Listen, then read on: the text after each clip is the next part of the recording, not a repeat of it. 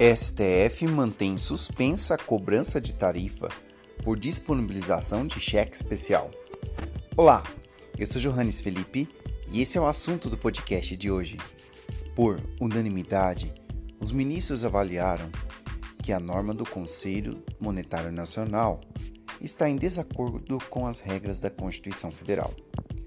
O STF referendou a decisão liminar que suspendeu em abril deste ano de 2020 a regra que autorizava a cobrança de tarifa pela disponibilização de cheque especial ao cliente de instituições financeiras.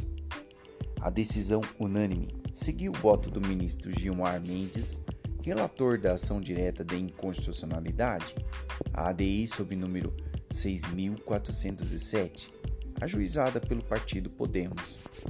O julgamento foi finalizado em sessão virtual nesta data do dia 27 de novembro de 2020. A norma suspensa foi o artigo 2 da Resolução 4765 de 2019 do Conselho Monetário Nacional, que permitia a cobrança de tarifa pela mera disponibilização de cheque especial, ainda que não utilizado, em conta de pessoas físicas e de microempreendedores individuais. Em seu voto pelo referendo de sua decisão monocrática, o ministro Gilmar Mendes ressaltou que a cobrança, apesar de se denominar tarifa, confunde-se com outras duas potenciais naturezas jurídicas, como tributo e na modalidade de taxa, tendo em vista que será cobrada apenas pela disponibilização mensal de limite pré-aprovado do cheque especial ou cobrança antecipada de juros diante da possibilidade de compensação da tarifa com juros. De acordo com o relator, a primeira situação haveria violação ao princípio da legalidade tributária, pois a taxa somente pode ser instituída por lei em sentido formal e material, como estabelece o artigo 150, inciso 1 da Constituição Federal.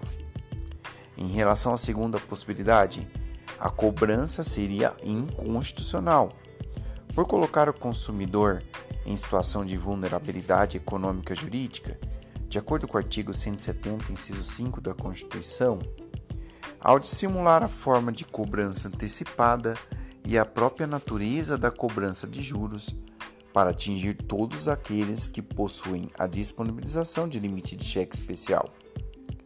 Ainda no julgamento, a medida também se tornou desproporcional aos fins ameaçados, segundo o relator, em informações ao Conselho Monetário Nacional, apontou que a regulamentação teve a finalidade de tornar mais eficiente e menos regressiva a contratação do cheque especial, estabelecendo um limite máximo de taxa de juros e permitindo a cobrança de tarifa. O objetivo então seria corrigir a falha de mercado na contratação do cheque especial, mais utilizado por clientes de menor poder aquisitivo e educação financeira.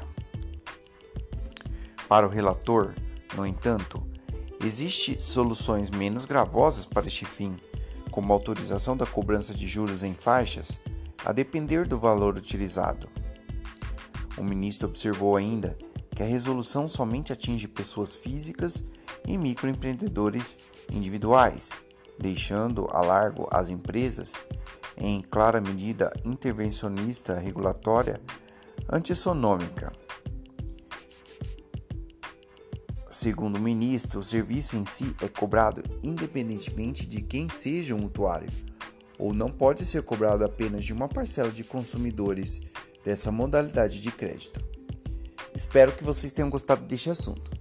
Siga a gente nas redes sociais. Segue direito, direito.segue. Valeu, tchau e até a próxima.